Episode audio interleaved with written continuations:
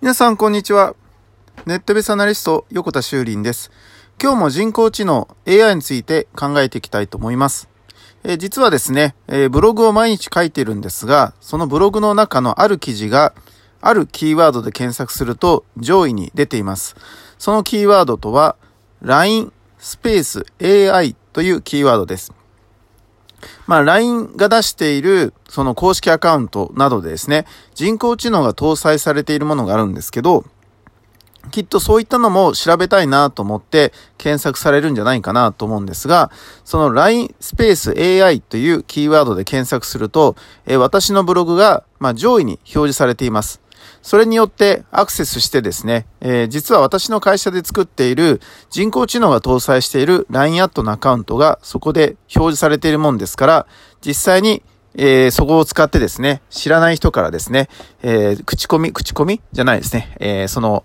返信があるわけですね。で、それを人工知能の AI の方が、え、私の AI の方が返信をしているわけなんですが、まあ、そのやりとりっていうのを、え、私の方はですね、後で管理画面の方から見ることができるわけですね。そうすると、一般の人が人工知能や AI に向かってどういうことを話しかけようとしてるかっていうことが分かって、非常に勉強になります。え、これはスマートスピーカーに関しても同じようなことが言えると思うんですね。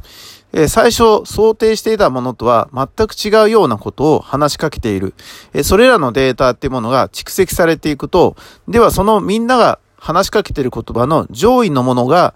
あるんであれば、その答えを用意していけば、人工知能はどんどんどんどん賢くなっていくわけですね。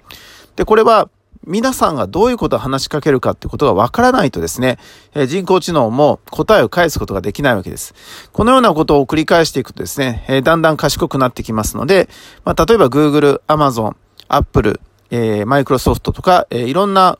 スマートスピーカー今出てますけど、いかに話しかけてもらうかってことを考えていくような仕組みをですね、今作ろうとしているってことがわかります。で、私の場合は、全然有名ではないですし、検索にも出てこないんだけど、そのブログの記事をヒットさせることによって、えー、LINE アットの私のアカウントをですね、えー、皆さんに認知させていくことに、えー、少しずつですが、うまくいっています。え、もしよかったら、え、検索エンジン、Google や Yahoo で、えー、LINE ですね。line スペース AI、えー、AI ですね。というふうに検索してみると、私のブログ記事が出てきまして、そこに人工知能のアカウントが紹介されてますので、ぜひね、話しかけてみていただければ、なるほど、こういうことかってことがわかると思います。えー、もしよかったら、ポッドキャスト見たよ、聞いたよっていうふうに話しかけていただけると嬉しいです。ネットベースアナリスト、横田修林でした。ありがとうございました。バイバイ。ではまた明日。